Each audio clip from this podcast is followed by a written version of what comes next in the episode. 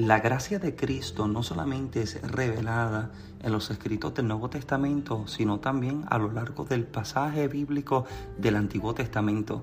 En el Antiguo Testamento, dentro de las diferentes historias, podemos encontrar una manifestación extraordinaria de gracia la gracia muchísimas veces la vemos solamente como un regalo o don inmerecido. Sin embargo, la gracia trasciende y profundiza mucho más que eso. Es en esta nueva serie, Gracia y Carácter, donde estaremos mostrando a través de las escrituras cómo esa gracia extraordinaria del Señor se mostró en la vida de diferentes individuos y que al revelarse sobre ellos también manifestó un carácter extraordinario.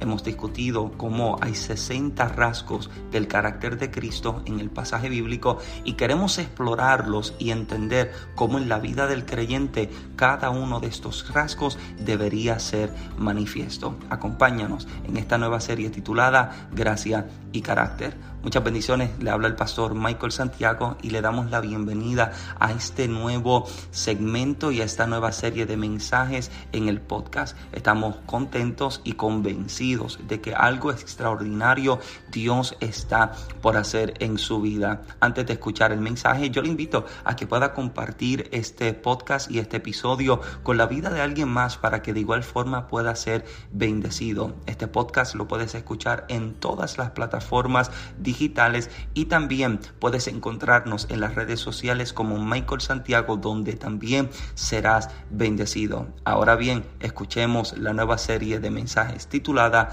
Gracia y Carácter.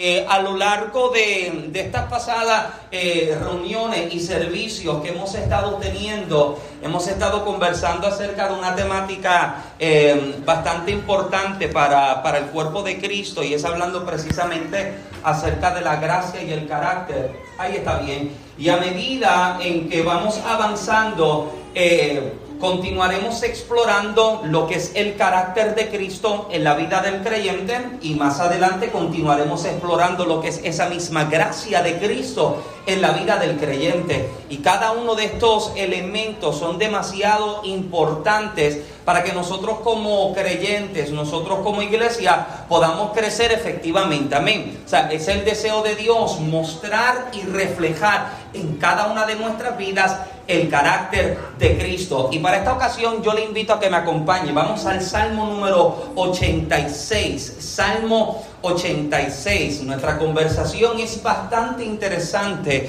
eh, y yo deseo poder dejar aquí absolutamente todo lo que he recibido de parte de Dios para compartir con usted en esta tarde. Así que me acompaña de pie al encontrar la porción Salmo número 86 y vamos a considerar el verso número 11. Salmo 86 verso 11, usted en casa como tarea y como asignación, se toma, se estudia, se lee este capítulo porque hay varias cositas que estaremos conversando eh, que entiendo que son de suma importancia y son sumamente importantes en cada una de nuestras vidas. Salmo 86, verso 11, ¿lo tenemos? Amén. Amén. Mira cómo lee la palabra del Señor de la siguiente forma, honrando al Dios Padre, Hijo y Espíritu Santo y el pueblo del Señor. Dice, Salmo 86, verso 11, enséñame, oh Jehová, tu camino, caminaré yo en tu verdad, afirma mi corazón para que tema tu nombre. Quisiera repetirlo nuevamente, enséñame, oh Jehová, tu camino, Caminaré yo en tu verdad y afirma mi corazón para que tema tu nombre. Levante su mano y hablamos con nuestro Padre Celestial Eterno. Te damos gracias una vez más. Padre amado, estamos agradecidos por tu bondad, tu misericordia sobre cada una de nuestras vidas. Estamos convencidos, Padre, que tus pensamientos y tus planes para nuestra vida son planes y pensamientos de bien Padre amado, que aunque en ocasiones parecen ser tan distantes tus caminos de los nuestros, tenemos toda la certeza de que tu camino siempre nos conduce hacia un lugar seguro. Y para esta ocasión, Padre amado, anhelamos nuevamente escuchar tu voz hablando a nuestras vidas. Anhelamos escuchar voz de Dios y no de hombre. Que tu palabra, Padre amado, que es más cortante que toda espada de dos filos, penetre hasta lo profundo de cada corazón y cada vida y que tenga causa y efecto en cada oyente y en cada recipiente en esta tarde. Te pido, Eterno, que confirmes tu palabra con milagros, con señales y con prodigios. Haz una obra nueva, haz una obra extraordinaria en cada corazón, en cada vida, Padre amado, y a ti, desde ya, damos absolutamente toda la gloria. Limpia los aires, satúralos de tu presencia. Echamos fuera toda distracción, atamos y echamos fuera toda ave de rapiña que intenta tomar lo que sobre el altar es presentado. Alineamos en este momento nuestros pensamientos, nuestra atención, corazón, oído y espíritu para así escuchar y recibir el así dice el Señor de esta ocasión. Y a ti, Rey, damos absolutamente toda la gloria por Cristo Jesús. Alguien que grita un fuerte. Amén. Puede tomar su lugar en esta tarde, por favor, y le pido un poco de su tiempo, atención y paciencia mientras eh, nos sentamos a, a conversar y a considerar qué es lo que Dios anhela hablar con nuestras vidas. Y como hemos hablado acerca del carácter, diga conmigo carácter. Uno de los elementos importantes o uno de los rasgos importantes del carácter de Cristo es la devoción y es precisamente acerca de la devoción de los devotos que deseo hablar en esta tarde. Em, en una ocasión, esto es verídico lo que les voy a contar, en una ocasión un oficial de la policía se paró detrás de un carro que había encontrado acelerando y conduciendo un poco con locura. El oficial prende las luces, se para detrás del carro y bajándose de su patrulla a punta de pistola le está pidiendo a la conductora del carro que se baje, que apague el motor y que se baje del carro. La mujer baja, el oficial le está dando órdenes apuntándole con la pistola, levante sus manos donde las pueda ver, volteese, camine de espalda hacia mí, ponga sus manos detrás de su cabeza, póngase sobre sus rodillas y acercándose a la mujer, tomó las esposas, les puso las esposas en las manos y se llevó a la mujer a la cárcel. Luego de que la mujer está en la comisaría algún rato, no sé cuánto tiempo haya estado, pero mientras la mujer está en este lugar, eh, eh, está esperando para escuchar, para saber qué es lo que está sucediendo o qué fue lo que sucedió. Lo cual de momento dice que el oficial de la policía, entrando al área donde tenían a la mujer detrás de la celda, le declaran que la mujer está en completa libertad, que se puede ir hacia su casa, que no hay cargos, que no hay un crimen la mujer está completamente libre para regresar a su casa. Como la mujer tiene tanta duda, no entiende qué fue lo que sucedió, la mujer comienza a cuestionarle y a preguntarle al oficial, al oficial cuál fue la razón, cuál fue el motivo por el cual a ella la tuvieron que arrestar. Lo cual dice que el oficial, mirándole, le declaró las siguientes palabras. Cuando la vi, en la forma en que estaba manejando, gritando, manoteando y acelerando el auto, entendí que debió haberse robado este carro. Porque en la parte de atrás de su carro vi unas calcomanías, unos stickers que decían, sígueme a la iglesia. Dios es amor. One way Jesus como vi la forma en la que manejaba, no pensé que podía tratarse de una cristiana la que conducía con tanta violencia. ¿Me siguen esta tarde, por favor? Hmm. Aguántame la puerta, refugio. Como vi la forma en la que se manejaba, tuve que creer que no se trataba de una cristiana la que estaba detrás del volante. Y por más gracioso que parezca ser este relato, lamentablemente es uno verídico, lamentablemente es uno que verdaderamente aconteció, porque comenzamos a darnos cuenta cómo el mundo conoce cuál es el modelo y la conducta de un creyente. El que no le sirve al Señor sabe cuál es la forma en que el cristiano vive. Y constantemente como creyente somos confrontados con comentarios como, y eso que es cristiano. ¿Usted lo ha escuchado alguna vez? y eso que va a la iglesia y eso que es creyente, porque han oído y conocido cuál es el formato de vida que debemos vivir, aunque ellos mismos, conociéndolo, no lo estén viviendo. Aunque ellos no vivan de la forma en la que están diciendo que nosotros como creyentes no estamos viviendo, ellos sí conocen cuál es la conducta y la forma en que nosotros como creyentes deberíamos manejarnos. Ahora, desde el día en que decidimos seguir a Cristo, entiéndase que la mirada de todos está puesta sobre nosotros.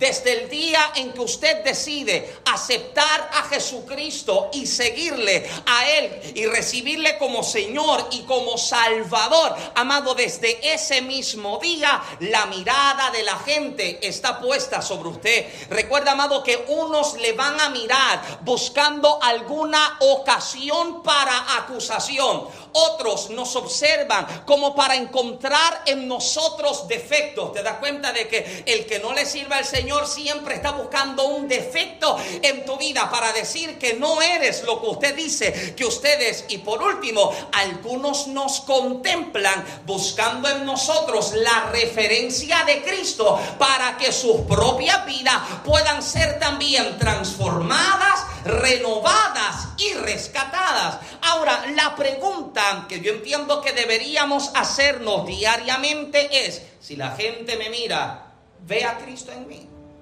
Si la gente me observa, podrá ver a Cristo reflejado en mi vida. Porque, amado, una de las cosas que necesitamos entender es que la encomienda que hay sobre nosotros y delante de nosotros no es una encomienda pequeña. Esta encomienda que nosotros tenemos tampoco es fácil, no es pequeña, tampoco es fácil, pero tampoco es imposible. Gracias por su amor y su entusiasmo. La encomienda que tenemos es una que no es pequeña, tampoco es fácil, pero que tampoco es imposible. Una de las excusas que usted escuchará al creyente utilizar una y otra vez en su vida es que yo no soy perfecto. ¿Usted lo ha escuchado?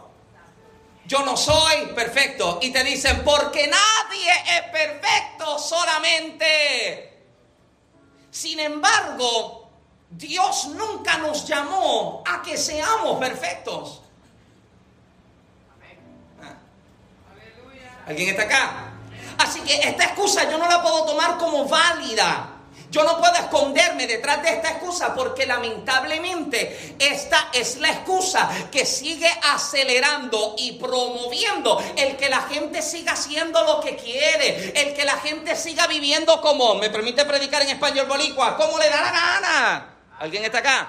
Entonces no puede ser una excusa detrás de la cual yo me puedo esconder, porque Él no me llamó a vivir en perfección. Él sí me está llamando a que viva una vida diferente. Él sí me está mandando a que yo viva una vida que le agrada. Él sí me está pidiendo que yo viva una vida en que le adora. Ahora, vivir de acuerdo a lo que Dios nos está pidiendo, amado, es la encomienda que nosotros tenemos. Lo que somos llamados como creyentes, amado, tenemos este deber de vivir una vida que refleje y que modele a Cristo. Ahora, qué triste es pensar, amado, que hoy día todo el mundo dice que es cristiano.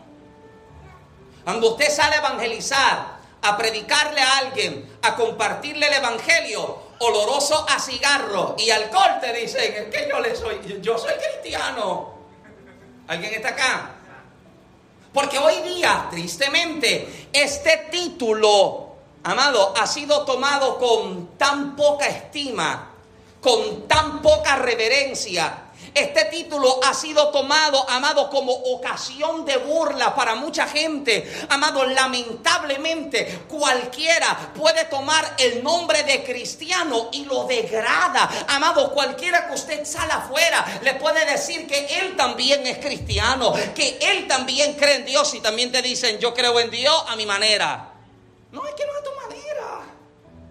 Yo no creo en Dios a mi manera, yo creo en Dios a la manera de Dios. Amén.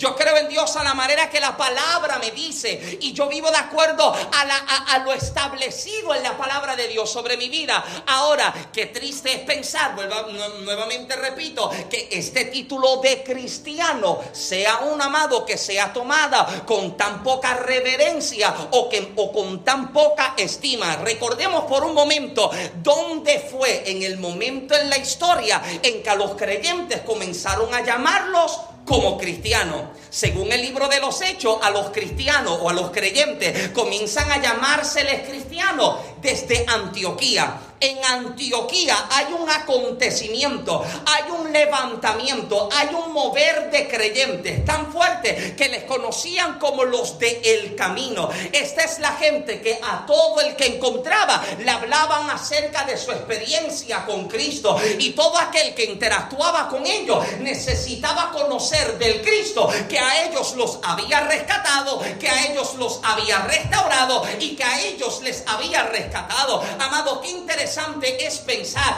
que cada uno de los apóstoles puede tener una experiencia diferente con Cristo y su mensaje, aunque está anunciando a Cristo, viene desde una experiencia personal que tiene con Él. Pero es que hay gente que dice, no, es que yo no sé evangelizar, yo no sé predicarle a la gente. Amado, usted puede predicarle a la gente desde la experiencia que usted tuvo con Cristo. Él fue el a mí me libertó, Él fue el que me rescató del mundo. Él fue el que libertó mi vida. De acuerdo a tu experiencia, puedes hablar de ese mismo Cristo. Que en el camino en el que te encuentres, alguien tenga que escuchar de tus labios de que Cristo vive en ti. Alguien dice amén. Incluso la vida de Tomás me parece tan extraordinaria porque hemos tachado la vida de Tomás como el incrédulo.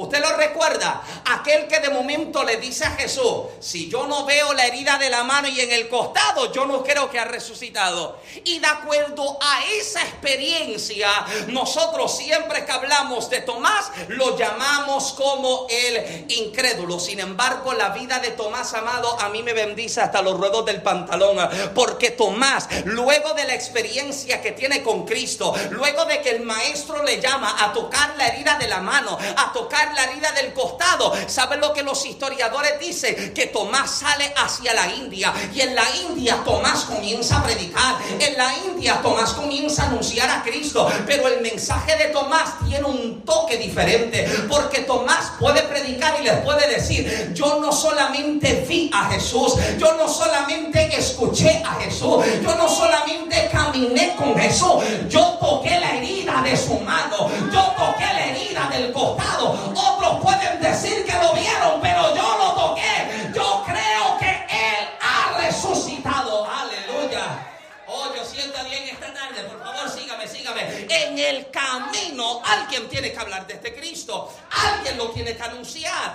Alguien tiene que hablar de Él. Ahora, estos creyentes comienzan a ser llamados por la gente los cristianos.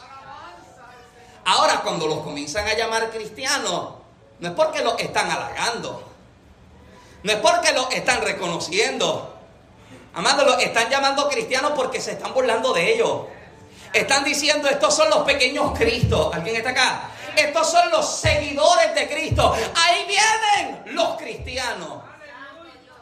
Hubo un tiempo en la historia de la iglesia en que cuando se mencionaba un cristiano, la gente tenía tanto respeto alguien escuchaba que el hermano o la hermana eran cristianos decía, mm, con esa gente no se metan.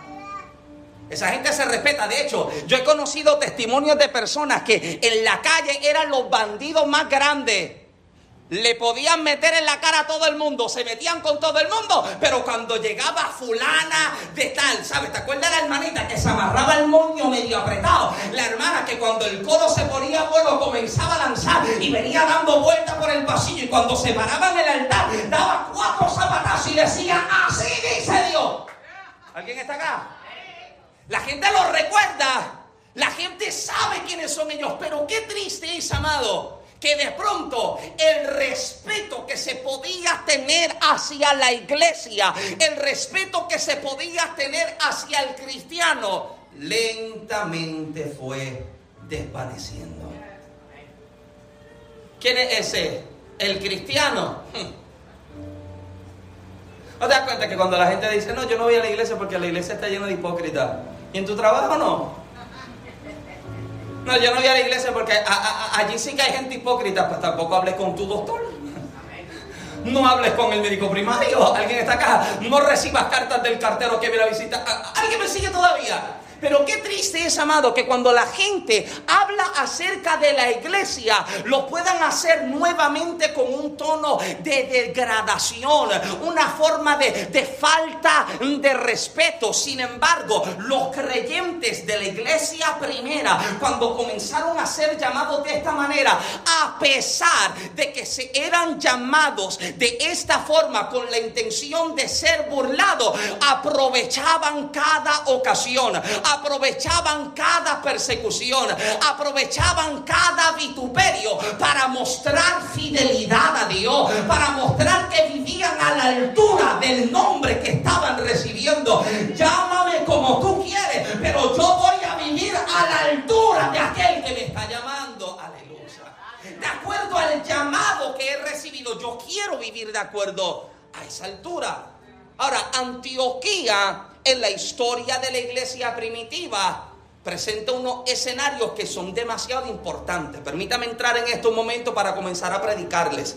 En Antioquía podemos mencionar entre varios acontecimientos, permítame contarles tres acontecimientos importantes que ocurrieron en Antioquía. Antioquía fue la sede o fue la, la base de salida de los cristianos hacia el mundo cumpliendo con la encomienda de ir y predicar el Evangelio a todas las naciones. Es la base desde donde los cristianos salen para predicar la palabra. Recuerda, amado, que esta asignación de ir y predicar no es solo para el pastor, no es solo para el profeta, no es solo para el apóstol, no es solo para el maestro ni para el evangelista. Esta asignación es para la iglesia. Gracias por su amor y su entusiasmo. Sí, porque te das cuenta, quien era mi pastor siempre utilizaba una expresión que, que de momento como que chocaba, pero tiene su sentido. Un pastor de ovejas no se multiplica, la que se multiplica es la oveja. Amén. Entonces, la responsabilidad de predicar no puede recaer sobre uno o dos hermanos, amado. Esta responsabilidad recae sobre toda la iglesia porque es la asignación, amado, que nos distingue como iglesia. Amado, qué lamentable, qué lamentable que gente que tienen doctrinas falsas haga mucho más trabajo que la iglesia. Usted conoce los de la paraguas, los de la sombrilla. Todo el mundo le huye. Todo el mundo habla lengua en el culto. Pero abre la ventanita. Cállate que llegaron los de. ¿Alguien está acá? No te muevas, no te muevas, bájate. Y está todo el mundo así en la casa escondido. Que no te muevas. Cállate la boca. Y acá todo el mundo brinca y saltamos y hablamos lengua, pero cuando escuchamos Nadie se mueve, amado. ¿O usted ha visto el juego de un, dos, tres pescados? Todo el mundo está un, dos, tres pescados. Nadie se mueve. ¿Alguien me sigue todavía? Pero amados, son admirables esta gente. Son dignos de admirar esta gente. Aquí yo les compartí una vez, y vuelvo y lo repito para, eh, eh, para el beneficio de que, de que usted refleje su memoria. Amado, una persona que a mí me contó de que fueron unos testigos a la casa de fulano de tal. Y cuando fulano de tal le abrió la puerta, cuando los testigos llegaron, sacaron un balde lleno de orín y se lo tiraron encima. El hombre se limpió, se fue a su casa, se bañó, trajo su sombrillita nuevamente y se paró frente a la misma casa, frente a la misma puerta y le tocó la puerta. ¿Alguien está acá? ¿Sabe qué sucedió con el que le tiró el balde de orín? Terminó aceptando el evangelio de esta gente. ¿Alguien está acá? No, pero es que yo no sé predicar, yo no sé. Amado, sabemos hablar de cualquier cosa.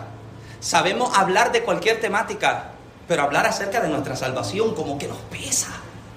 Hablar acerca de nuestra redención, amado, lo vemos como que la lengua se te traba, se te pesa la lengua. ¿Alguien me sigue todavía?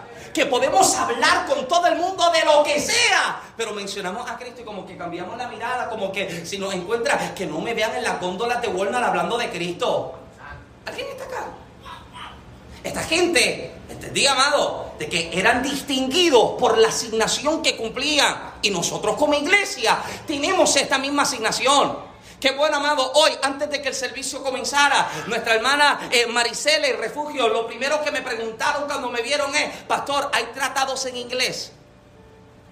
Porque me encuentro con mucha gente que no habla español, pues les quiero dar el tratado en inglés. Gloria a Dios por esto. Fernando, hay que buscarlo porque yo no sé dónde están.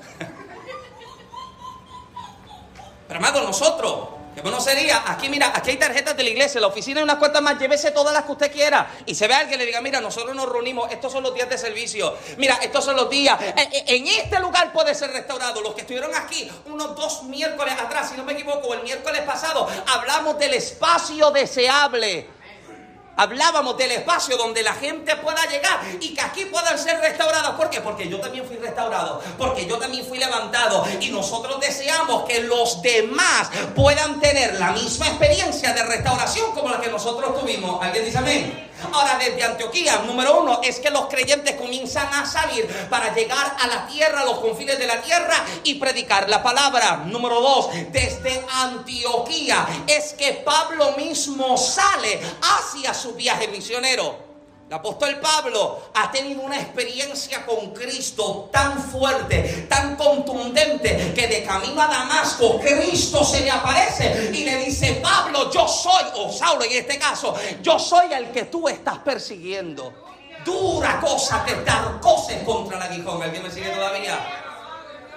Era ciego, escamas caen sobre sus ojos. Pero hasta que entra en un proceso en el que Cristo tiene que ir cambiando su vida, transformando su corazón amado hasta convertirlo en uno de los símbolos de la iglesia cristiana. Usted menciona a Pablo y usted no está mencionando a cualquiera. Usted está hablando de un hombre que vivió una vida digna de admirar y de imitar. ¿Alguien dice amén? Ahora, en Antioquía, el hombre está saliendo y está predicando una de las características de una iglesia saludable, porque esto es lo interesante, amado, no solamente Pablo sale a viajes misioneros, porque qué bueno es salir, qué bueno es viajar, qué bueno eh, amado, pero no solo sale, en cada viaje levanta iglesia. En cada iglesia levanta pastor. En cada iglesia levanta líderes. Amado, una característica de una iglesia saludable es una iglesia que desarrolla líderes que desarrolla predicadores. Amén. No se resista cuando se le llama a predicar. Ah, uno dijo amén. Grace mira como que, yes. No se resista, amado. Porque hay un potencial dado en la vida de cada uno. Y a lo mejor usted no predica como el predicador internacional, el que tiene miles de seguidores, pero usted tiene un mensaje que puede bendecir, aunque sea la vida de uno. Amén. Y porque está el detalle, nos comenzamos a comparar. Es que yo no sé, amado, una de las cosas que caracteriza al predicador boricua, en este caso yo, es que somos gritones. Pero no todo el mundo grita. Y tampoco es requerimiento para la predicación. Usted quizás escucha a un hermano que viene lo más calmadito, lo más pausadito. Amado, pero tu vida es tan bendecida cuando lo escuchas. Yo una vez escuché a un predicador. Después de eso no lo pude volver a escuchar más. Pero una vez yo escuché a un predicador tres horas corrido. Yo grabo todos los mensajes y yo tengo aquí el cronómetro y a veces yo me miro que ya yo paso los 45 minutos y ya yo te dicen, no, Michael, dale, avanza, cállate, que ya, ya Naomi te dio la mirada. Pero cada quien tiene una gracia, amado, para hablar algo, anunciar algo, testificar algo. Una iglesia saludable es una iglesia, amado, que forma, que educa a la gente mi deseo, amado, como pastor, no es que usted salga emocionado de cada servicio. Mi deseo es que usted salga edificado de cada servicio. Porque la emoción te va a durar los cinco minutos. Si usted puede brincar en el culto, gloria a Dios. Si puede caer para atrás, gloria a Dios. Si puede hablar en lengua, gloria a Dios. Pero cuando salga, salga con una palabra contundente que te diga, mi vida no vuelva a ser igual, no vuelva a ser lo que hacía. Sí, porque qué triste, amado, que la gente mida cuán efectivo es un servicio por la cantidad de gente que cayó al piso, por la cantidad de gente que se rajó la frente, los que hablaron lengua y cayeron, pero cuando les pregunta, ¿y de qué el pastor predicó? ¿Cuál fue la base bíblica? No mire su Biblia ahora. ¿Cuál fue la base bíblica que el pastor utilizó? Ah, no sé, pero yo hablé lengua. ¿Cómo estuvo el, culto? ¡Poderoso! Me metí un codazo a uno danzando. Ajá. ¿Y cuál, fue la temática que el pastor predicó? Ah, no sé, pero era de la Biblia. Claro que era de la Biblia. Porque la intención es que usted salga emocionado. La intención es que usted salga edificado. ¿Alguien dice amén? Que usted salga con una palabra que le alimente. Qué bueno es salir de comer de un lugar donde tienes que desabrocharte el botón de la camisa porque teniste una jartera, porque comiste de verdad. Y eso debe hacer la palabra en ti. Que no solamente te refresque, te llene, pero que también te confronte y que te diga, mira, amado, cuando eh, eh, el que era mi pastor utilizaba una expresión que a mí me fascinaba. Él decía, no lo digo por ti, pero lo digo para ti. No es por ti, pero es para ti. Llévatelo también. ¿Alguien dice amén? Porque la palabra de momento va a llegar y te va a chocar. Te va a confrontar. Hay mensajes que va a parecer que el pastor llegó cargando un marrón al culto. Pero hay mensajes que te van a tomar y te van a abrazar y te van a sanar y te van a llenar de besos. ¿Alguien dice amén? Pero la palabra tiene la intención de edificarte. ¿Alguien dice amén? Ahora, número tres, en Antioquía, aleluya, hay un acontecimiento de un choque de ministerios. Si la cartelera se anunciara, dirían que en el lado, en la esquina roja, está el apóstol Pablo. Y en la esquina azul está el apóstol Pedro. ¿Alguien está acá? Hay un choque de ministros en Antioquía. Y Pablo, tiene, tiene su Biblia, vamos a Galata. Pablo hace referencia a este choque en la carta a los Gálatas. Vamos a Gálatas, tiene su Biblia ahí conmigo. Gálatas, vamos al libro, a la carta de Gálatas, vamos al, capítulo, al capítulo número 2, verso 11. Eh, eh, usted lo tiene ahí, en casa también lo estudia y lo lee. Pero mira lo que Pablo comienza a hablar. Pero cuando Pedro vino a, ¿a dónde? Antioquía, le resistí cara a cara. Ah. Pablo es bravo. Gálatas capítulo 2. Galatas 2.11. Pero cuando Pedro vino a Antioquía le resistí cara a cara porque era de condenar. Mira lo que Pablo está diciendo, esto está mejor que la, la novela de Univisión. Pues antes, vamos, antes que viniesen algunos de parte de Jacobo, comía con los gentiles, pero después que vinieron se retraía y se apartaba porque tenía miedo de los de la circuncisión y en su simulación participaban también los otros judíos, de tal manera que a un Bernabé fue también arrastrado por la hipocresía de ellos. Rásquese la cabeza conmigo. Pero cuando vi que no andaban rectamente conforme a la verdad del Evangelio, dije a Pedro, delante de todo, si tú, siendo judío, vives como los gentiles y no como judíos, ¿por qué le obligas a los gentiles a judaizar? Hmm, ¿Alguien está acá? Pablo le está diciendo, negro, hay un problema con lo que tú estás enseñando. Porque a una gente le enseñan una cosa y a otro le estás enseñando otra. Pedro, hay un problema porque tu mensaje es contraproducente. A uno le estás diciendo una cosa y cuando estás con otro grupo le predica otra cosa. Papito, está mal. Negro, hay cosas que no pueden hacerse de tal forma. Tiene que cambiar algo en ti. ¿Alguien está todavía conmigo? Porque qué lamentable es que, amado, esta disputa no queda para el año 50 solamente, no muera ya, aún al día de hoy, la vemos en la iglesia. Porque está el que te dice, haz esto y no hagas aquello, y está el otro que te dice, no tienes que hacer nada. ¿Alguien está acá? Hmm.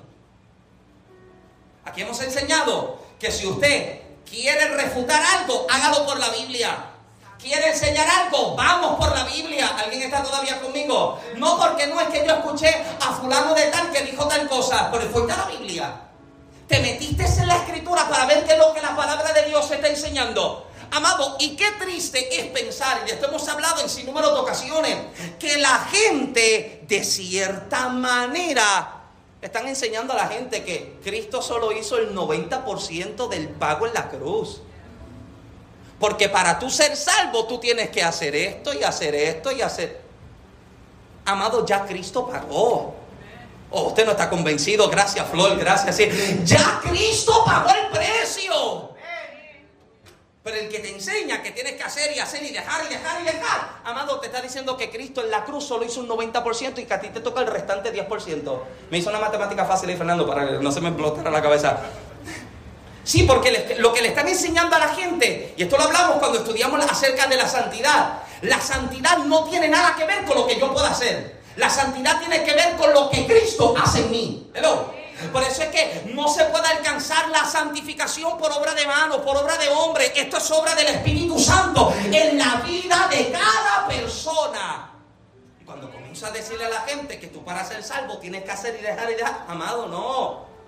Porque entonces estás diciendo que el sacrificio de Jesucristo no fue lo suficientemente poderoso. Estás diciendo que Cristo eh, hizo un sacrificio que no valió la pena. Amado, Cristo murió una vez y por siempre. Y esa única vez que murió, Él pagó todo, lo salvó. Alguien dice amén. Ahora, de que Cristo haya pagado todo, no significa que yo viva una vida loca. Se me fueron tres. Una cosa es ser libre, otra cosa es entrar en libertinaje. Son dos cosas completamente aparte. ¿Alguien está acá? Somos libres por lo que Cristo hizo en mí. Pero como hizo una obra de libertad en mi vida, yo quiero ahora vivir una vida que le agrada a Él, que le sirve a Él, que le rinde honor a Él, que le adora y que le sirve. Esa es la vida que yo quiero vivir. Aleluya. Entonces, uno se le enseña una cosa, a otro se le enseña otra cosa. Amado, pero hay algo, hay algo que la fe cristiana conoce como las cinco solas de la reforma. En latín se llamaría solus Christus sola scriptura, sola fide, sola gratia y soli deo gloria. Esto es literalmente diciendo que solo por Cristo tenemos salvación, que una sola escritura y palabra de Dios es inefable. Ah. Amén. Cuidado con montar un fundamento sobre el fundamento que ya está establecido. Solo Dios es inefable. Número tres, solo por fe en Cristo yo tengo salvación. Solo por la gracia es que somos salvos. Y solo a Dios sea toda la gloria. Aleluya. Entendemos, amado, que aunque, y esto lo hablamos una semana atrás, aunque nuestra fe no es por obras, nuestra fe tiene obras. O sea, usted no puede hacer algo para usted pagar su salvación. Usted no puede hacer una oración o un, sacrificio acá para pagar por su salvación. Cristo ya pagó por eso. No hay nada que yo pueda hacer, amado, para yo ganármelo. A mí me lo dan. Hello. Usted no se tiene que ganar la salvación. A usted se la dan de gratis. No es que tienes que pedir un numerito, no. El que la quiera, que solo crea en Cristo y es salvo. Aleluya. El que crea será salvo. El que crea, ¿dónde está la gente que cree en esta tarde? El que cree es salvo. Aleluya. Ahora, esto es lo que, el apóstol Santiago enseña en el capítulo 2, verso 17 de su carta, cuando dice que la fe, si no tiene obras, es muerta.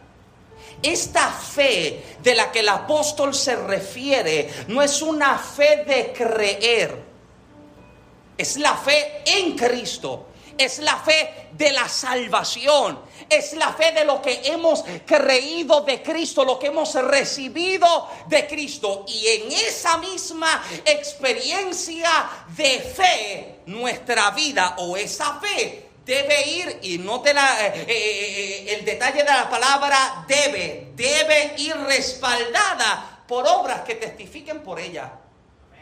Amén.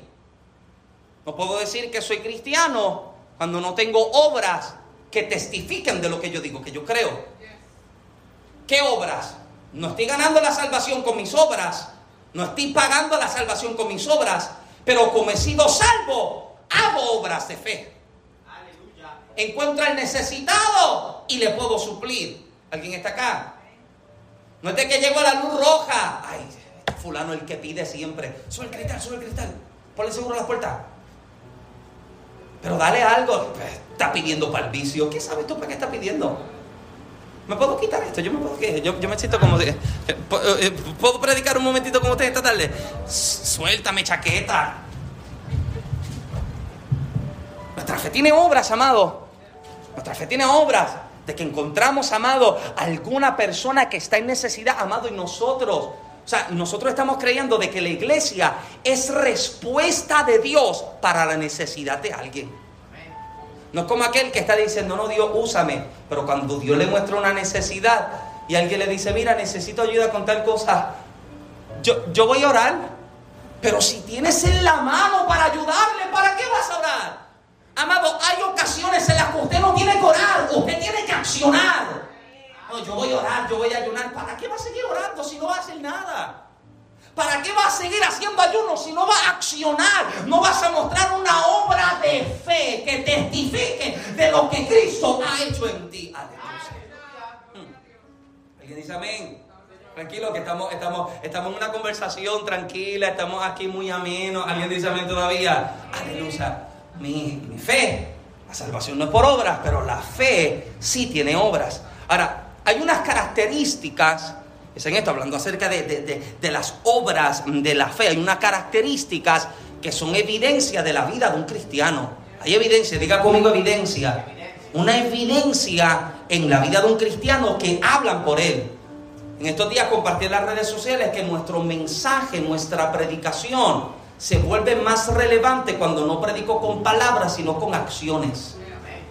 Nuestro mensaje se vuelve más poderoso. Aquí hemos enseñado cómo hay gente, amado, a los que usted le puede predicar con palabras todas las semanas, todos los meses, todo un año y nunca aceptan a Cristo. Hasta el día en que tú le predicas como un galón de leche y una libra de pan. Porque ese era el mensaje que estaba necesitando. ¿Alguien está acá? Y usted le puede meter palabras por boca y nariz y nada. Pero cuando están en necesidad y usted llega y usted le suple y usted le puede bendecir y usted puede convertirse en un facilitador de la bendición de Dios para la vida de esa persona, esa persona dice, a la verdad que lo que él me predicó, a la verdad que lo que ella me dijo es verdad porque ahora lo puedo ver como una obra. ¿Alguien está acá? O sea, nuestro mensaje cobra relevancia cuando tiene una evidencia tiene evidencia, hay rasgos que le caracterizan, que le señalan y que le distinguen. Y en el creyente hay unos rasgos que necesitan ser vistos. Me fascina cómo el salmista en este, en este Salmo 89, para, eh, vamos a continuar, en este Salmo 89, verso 11, el salmista hace una, hace una oración, hace una oración, perdón, 86, eh, verso 11, hace una declaración que me parece tan extraordinaria porque todo este capítulo o todo este salmo es una petición que está haciendo el salmista a Dios. Hay una oración, no se sabe específicamente cuándo está orando o cuál es el escenario en el que se encuentra. De hecho, algunos estudiosos creen que esto era parte de una oración que el salmista había tomado para sí. Y cada vez que tenía la oportunidad, la oraba. Cada vez que tenía la oportunidad, se lo pedía a Dios. Y dentro de la oración que le está declarando, mira lo que le está diciendo en este verso 11. Dos palabras resaltan de este solo verso. Enséñame, oh Jehová. Lo primero que él está pidiendo es que él está pidiendo por su corazón en su oración, él está presentando su corazón delante de Dios. Y en la petición por su corazón hay dos cosas que el salmista está pidiendo. Número uno, está pidiendo ser enseñado. O sea, él está pidiendo un corazón entendible, un corazón enseñable y un corazón sensible. Esto es lo que el salmista está pidiendo. Un corazón que es sensible a Dios un corazón que es sensible a la palabra de Dios. Un corazón que es sensible a la voluntad de Dios. Amado, qué triste es pensar que tengamos gente que luego de tantos años en el Evangelio su corazón se haya endurecido tanto. No son sensibles a nada. No sienten compasión, no son empáticos. ¿Alguien está acá? Cualquiera puede estar desgarrándose delante de ellos, inmovible ni los pelos de detrás del cuello se le paran. Nada. Y puede estar llorando de que hay una situación y etcétera. Y nada. Un corazón que se volvió como piedra. Se endureció. Llamado, ¿te das cuenta? Una de las cosas que son más atacadas en la vida del creyente es el corazón. Tantas situaciones que se viven, tantos ataques que llegan a tu vida con la intención de que de dañar tu corazón. Se ve de todo. Y qué triste es tener que decir que aún dentro del Evangelio hay tanto que se vive. Gente que quizá usted la tuvo cercana en algún momento y de momento usted recibe el golpe. Y cuando nuestro corazón no está enfocado en Cristo, yo comienzo a dejar que estas cosas comiencen a contaminar mi vida. Domingo pasado hablábamos acerca de los problemas externos. O sea, no hay nada que yo pueda hacer para, que para evitar que los problemas lleguen. Ahora, hay algo que sí yo puedo hacer para evitar que lo externo se vuelva en algo interno. ¿Alguien está acá? Entonces, hay situaciones que se viven. Y hoy yo conversaba con Génesis en la mañana cuando me estaba preparando y yo le estaba diciendo, yo, hay que cortar con esto, hay que cortar con tales pensamientos, hay que cortar, porque si esto no se corta, si esto no se termina, amado, esto termina consumiendo nuestra vida. Ya los olores están llegando, casi, casi, no, no están llegando. Eh, me sigue todavía. O sea, cuando nosotros entendemos, amado, de que hay un constante ataque y golpe para que nuestro corazón se dañe, amado, nosotros tenemos que volver a la presencia de Dios. Señor, por favor, dame un corazón conforme al tuyo. Dame un corazón diferente. Dame un corazón que sea sensible, no solamente a ti. Hazme sensible a la necesidad de la gente. Dame un corazón compasivo un corazón empático. ¿Sabes lo que me fascina tanto de los milagros de Jesús? Que antes de Jesús hacer un milagro era movido por compasión. Veía la necesidad. ¿Qué necesitas que yo haga por ti? Y cuando yo le pregunto a la gente, ¿qué tú necesitas que yo haga por ti? No, nosotros estamos interesados en qué pueden hacer por mí. ¿Qué puede hacer la iglesia por mí? ¿Qué puede hacer el liderazgo por mí? ¿Qué puede hacer el pastor por mí? No, pero ¿qué puede hacer usted para la iglesia? Amén. Corazón sensible, empático, que vea y que pueda cubrir y que pueda satisfacer y que pueda también, o sea, un corazón enseñable. Un corazón que no cree que lo sabe todo. El día en que yo creo que me lo sé todo, dejo de crecer. Yo debo tener siempre en mí la capacidad y el espacio para aprender. Una de las cosas que a mí siempre me ha fascinado, y yo no les exijo que usted lo haga, pero esto es parte de mi carácter personal. Alguien está predicando y yo, yo, yo, yo tengo donde anotar. Puede predicar el que sea, pero siempre tiene algo que me puede edificar. Puede predicar el que sea y tengo donde escribir porque hay algo que yo necesito recibir y que yo puedo aprender de su vida. ¿Alguien dice amén? Ah, mira, está distraído haciendo dibujitos. Nadie está haciendo dibujos. Está notando algo que le está bendiciendo hasta los dedos del pantalón. ¿Alguien dice amén? O sea, un corazón que puede tener la capacidad de ser enseñado, de ser instruido. Lo segundo que él continúa orando es, afirma mi corazón para que tema tu nombre. Esto me parece tan extraordinario, porque él pide no solamente un corazón firme, está pidiendo un corazón que es sincero y verdadero. Un corazón que es honesto. Diga conmigo honesto. Está pidiendo honestidad. Amado, escuche bien, procura que todo lo que usted haga, todo lo que usted hable, sea con sinceridad y con verdad. Amado, si usted hace lo que sea que usted hace como si fuese para Dios, usted siempre lo va a dar con excelencia. Lo que sea lo que sea, no solamente en cuestiones eclesiásticas, está en el trabajo.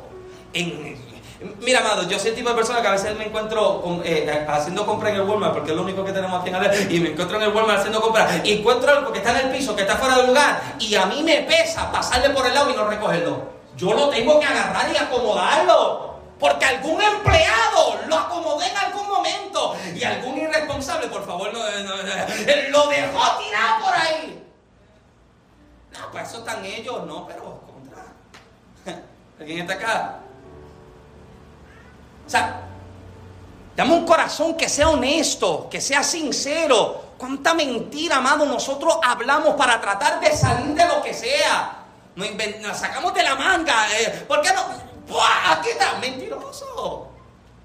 Refugio, aguántame la puerta, please.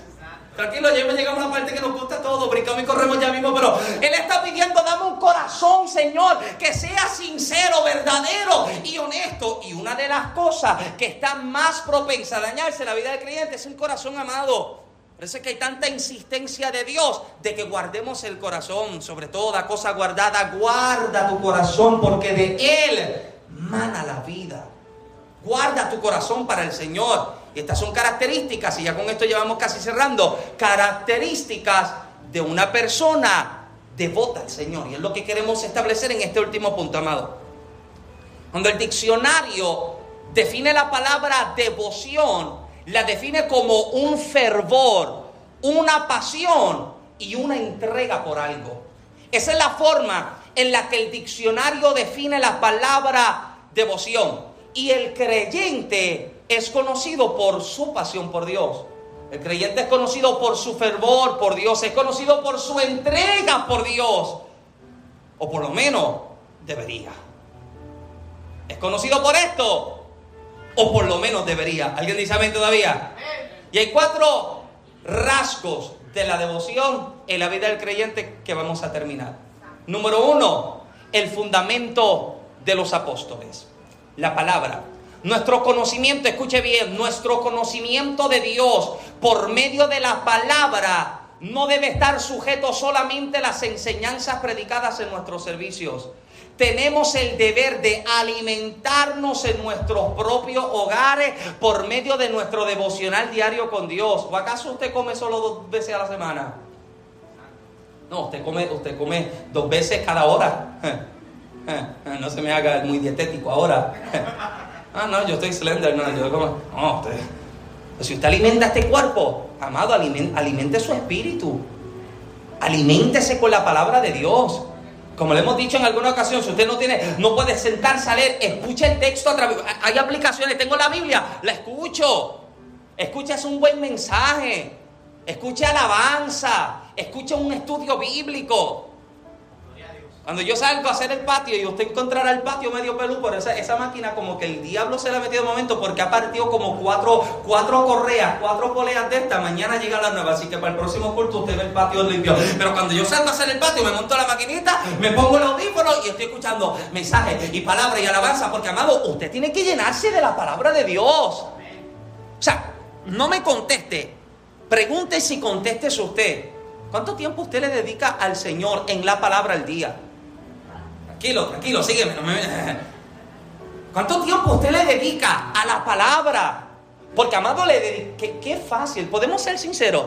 Qué fácil es terminar un season de una serie en un día. Qué difícil es leer un capítulo al día. Qué fácil es sentarnos a ver una película de tres horas, dos horas y pico, y qué difícil es sentarme. Y, y, poderle con sinceridad, comenzar a leer y comenzar a botar. ¿Alguien está acá? Esta carne no le gusta. Esta carne, amado, se resiste. Pero no puedo decir que soy cristiano si yo no leo la Biblia. Y no leerla, es escudriñarla.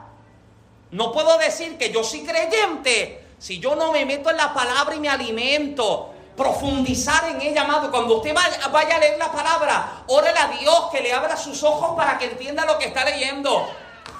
Usted sabe las veces que yo, cuando me convertí, leía y leía el capítulo cuatro veces y no entendía ni papa. Pero le pedí a Dios, Señor, por favor, revélame la palabra. Señor, por favor, ilumíname el texto. Señor, por favor, permíteme entender lo que tu palabra está declarando. Y amado, el Señor abrirá tus ojos. El Señor te permitirá entender lo que la palabra está declarando. Alguien dice amén. Sígueme acá, por favor. Número dos, coinonía.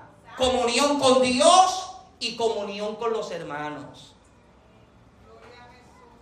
Una de las cosas que nosotros queremos ir desarrollando y trabajando con la iglesia. Es una cultura de fe la que nosotros nos veamos como lo que somos, como familia de Dios. Fuera de su horario de servicio, cuando usted comparte con alguien de la iglesia? fuera de su horario de servicio. Cuando usted invita a alguien a, invítame a tomar café, yo, yo llego con gozo. Yo me tomo ese café como si fuera el último en la... Pero comparta con sus hermanos. Y si no tiene nada para darle, dele la mano, un abrazo, pero amado, compartir, pasar ese tiempo, amado. Y en esa coinonía, en esa unidad, amado, el Señor envía su vida, el Señor envía su bendición. ¿Alguien dice amén? Y usted se reúne y usted se testifica. Y aunque no hable, amado, aunque ni hable de Dios, ¿cómo te fue? ¿Cómo has estado? Génesis, esos rizos me encantan. ¿Alguien está acá? Sí, ¿verdad que sí? Pero usted comparta, amado. Estas son características, amado, de una vida de devoción al Señor. Número tres, partir el pan. Compas, o sea, compartir el pan es tener empatía y compasión con la gente. No, es que lo mío es mío. No, lo que usted tiene, por favor, compártalo con alguien. Recuerdo estar predicando en una iglesia, ya estoy terminando, estar predicando en una iglesia y luego de haber predicado, estoy sentado, de hecho estaba así mismo, en la segunda fila siento como Fernando, y el pastor estaba sentado en la primera, como donde está N. El pastor está eh, se ha volteado, estamos hablando, y recuerdo que un hermano interrumpió la, la, conversación porque encontró 25 centavos en el suelo, una peseta, diríamos en encontró una moneda de 25 centavos. Pastor, mira, estábamos limpiando el templo y encontré, eh, encontré 25 centavos, no sé de quién es esto. El pastor le dice, pastor, mételo y añádole la ofrenda del predicador. El pastor me comienza a decir, aquí, nosotros enseñamos la iglesia, que lo que nosotros tenemos es de todos. No, pero yo estoy buscando mi bendición. Aquel no tiene, no, pero después que yo coma, después que yo tenga, bendícelo Dios, pero no lo bendiga más que a mí. No, amado. El carácter de Cristo no es así. El carácter de Cristo es que dice, te vi desnudo y te cubrí, te vi con hambre y te di de comer, estuviste preso y yo te visité. ¿Alguien está acá? Ese es el carácter de Cristo que comparte el pan y la iglesia primitiva, ¿cómo era conocida? Que tenían todas las cosas en común. Sí, obvio, ¿verdad? La iglesia de este tiempo pensaba que Cristo llegaba ya, pero amado, había, se sentaban y compartían y se repartían, amado. Cuando el huracán María llegó a Puerto Rico, no sé ni qué año fue eso, Amado, yo recuerdo que nos juntamos, yo fui, yo me fui a ver si mi hermano estaba, estaba bien, mi hermano vivía como un área de casa. Y cuando yo llego a la casa, en, todo, en toda la calle donde vive, donde vive mi, mi, hermano con, su con la familia de su esposa, amado, todos habían traído lo que tenían de lata, de comida y qué sé yo qué. Y se preparaba comida todos los días para que todos comieran. Nada se va a perder y vamos a preparar qué hay en la nevera. Porque, amado, la carne se dañaba así. Pues, ¿qué hay? Vamos a sacar, vamos a buscarlo, vamos a cocinar y lo vamos a repartir para todo el mundo. Partir el pan, amado. Y cuando usted coma su bocado, pregúntese, fulano de tal habrá comido hoy. Fulano de tal tendrá de vestir. Fulano de tal tendrá para pagar tal cosa. ¿Alguien dice amén por lo menos aunque sea el aguaje? Aleluya. Número tres, partir el pan. Número cuatro, para terminar, devoción en oración. Diga conmigo oración, aunque duele y pica, oración. Sí, amado, te duele la rodilla, sí, a mí también me duele, pero escuche bien, usted no tiene que orar solo de rodillas. Usted puede orar acostado, caminando, tirado en el piso, bañándose. Usted ni sabe cuántos mensajes yo he recibido en el baño y usted lo ha recibido ahí, wow, ese poderoso y yo estaba en el baño. Sí, porque donde, amado, una vida constantemente en oración, de orar en todo tiempo, de orar sin cesar. ¿Alguien dice amén? Pero se nos hace tan difícil. Y vuelvo y repito lo que dije con la palabra. No puedo decir que soy un cristiano si no oro. ¿Alguien dice amén? No puedo decir que soy cristiano si yo no oro.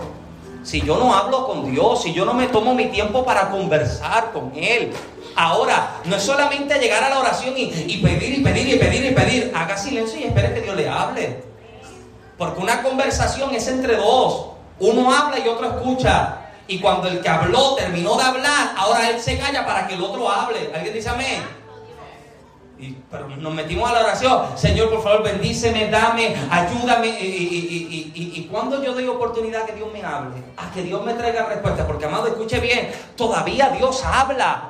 Todavía Dios habla, amado. Y yo te aseguro que Dios quiere hablar contigo. Dios no solo quiere que usted le hable a Él, Él quiere hablar contigo. Y Él quiere conversar contigo para que pueda ir formando en tu vida el carácter de Cristo y que pueda vivir una vida de devoción para el Señor con un corazón que le agrada, que le adora y que le sirve. Alguien dice amén. Póngase de pie conmigo, por favor, en esta tarde. Aleluya.